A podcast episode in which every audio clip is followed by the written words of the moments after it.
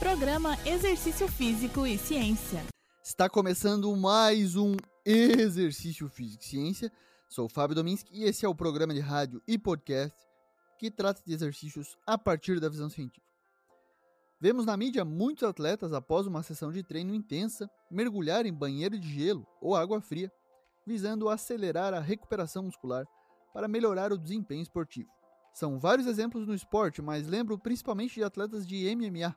O impacto do esporte de alto rendimento no comportamento da população em geral é inegável, e muitas das práticas adotadas por atletas são reproduzidas por praticantes de exercícios. Entretanto, isso ocorre sem a crítica se isso é adequado e válido.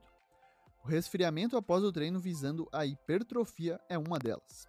A prática seria feita objetivando otimizar a síntese proteica, aumentando a hipertrofia muscular, através da diminuição da temperatura do tecido e do fluxo sanguíneo, assim como possivelmente reduzir o edema e inchaço no músculo, além da dor muscular tardia. Para verificar se isso realmente ocorre, pesquisadores da Holanda analisaram o impacto do resfriamento depois do exercício nas taxas de síntese de proteínas miofibrilares pós-prandiais durante a recuperação do exercício resistido. Para testar, colocaram 12 homens para treinar leg press e cadeira extensora e colocaram as duas pernas em imersão em água. Uma das pernas em água fria a 8 graus Celsius e a outra perna em temperatura neutra, 30 graus. Além disso, os participantes ingeriram 20 gramas de proteína mais 45 gramas de carboidratos após o exercício de força. O resfriamento diminuiu a taxa de síntese de proteínas miofibrilares, com menos aminoácidos derivados de proteínas da dieta sendo absorvidos e usados para a síntese de proteínas miofibrilares, sendo então pior para o processo de hipertrofia muscular. Nas 5 horas após o exercício, o resfriamento prejudicou a capacidade de síntese de proteínas em 20%, as taxas diárias de síntese de proteína também foram menores, se considerarmos o período de duas semanas.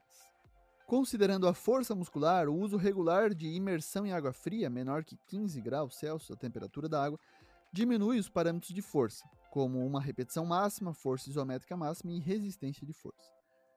O frio induz uma resposta vasoconstritora e uma redução subsequente no fluxo sanguíneo, o fluxo de sangue está relacionado à síntese de proteína muscular e um equilíbrio positivo de síntese e degradação de proteínas, o que é importante para o desenvolvimento de força e também hipertrofia, explicando a atuação da água fria atenuando então as adaptações induzidas pelo treino. Em um estudo de 2015, japoneses descobriram que os homens que aplicaram bolsas de gelo regularmente após os treinos desenvolveram menos força muscular, tamanho e resistência do que aqueles que se recuperaram sem o gelo Participaram da pesquisa 14 homens em que sete sujeitos imergiram seus antebraços em água fria, temperatura em torno de 10 graus Celsius, por 20 minutos após os exercícios de flexão de punho, e os outros sete homens serviram como grupo controle, que treinaram, mas não imergiram o braço em água fria. A força muscular e o diâmetro da artéria braquial não aumentaram no grupo resfriado, enquanto aumentaram no grupo controle. A estratégia de aplicação de gelo ou água fria para recuperação pós-exercício deve ser reconsiderada para aqueles que objetivam força e hipertrofia muscular, um objetivo comum entre nós praticantes de exercício. Já para o condicionamento aeróbio, isso parece não interferir negativamente. Esse foi mais um Exercício Físico e Ciência. Lembrando que todos os nossos programas estão no Spotify, no Google Podcast, na Amazon Music e no Apple Podcast. Um abraço e até a próxima.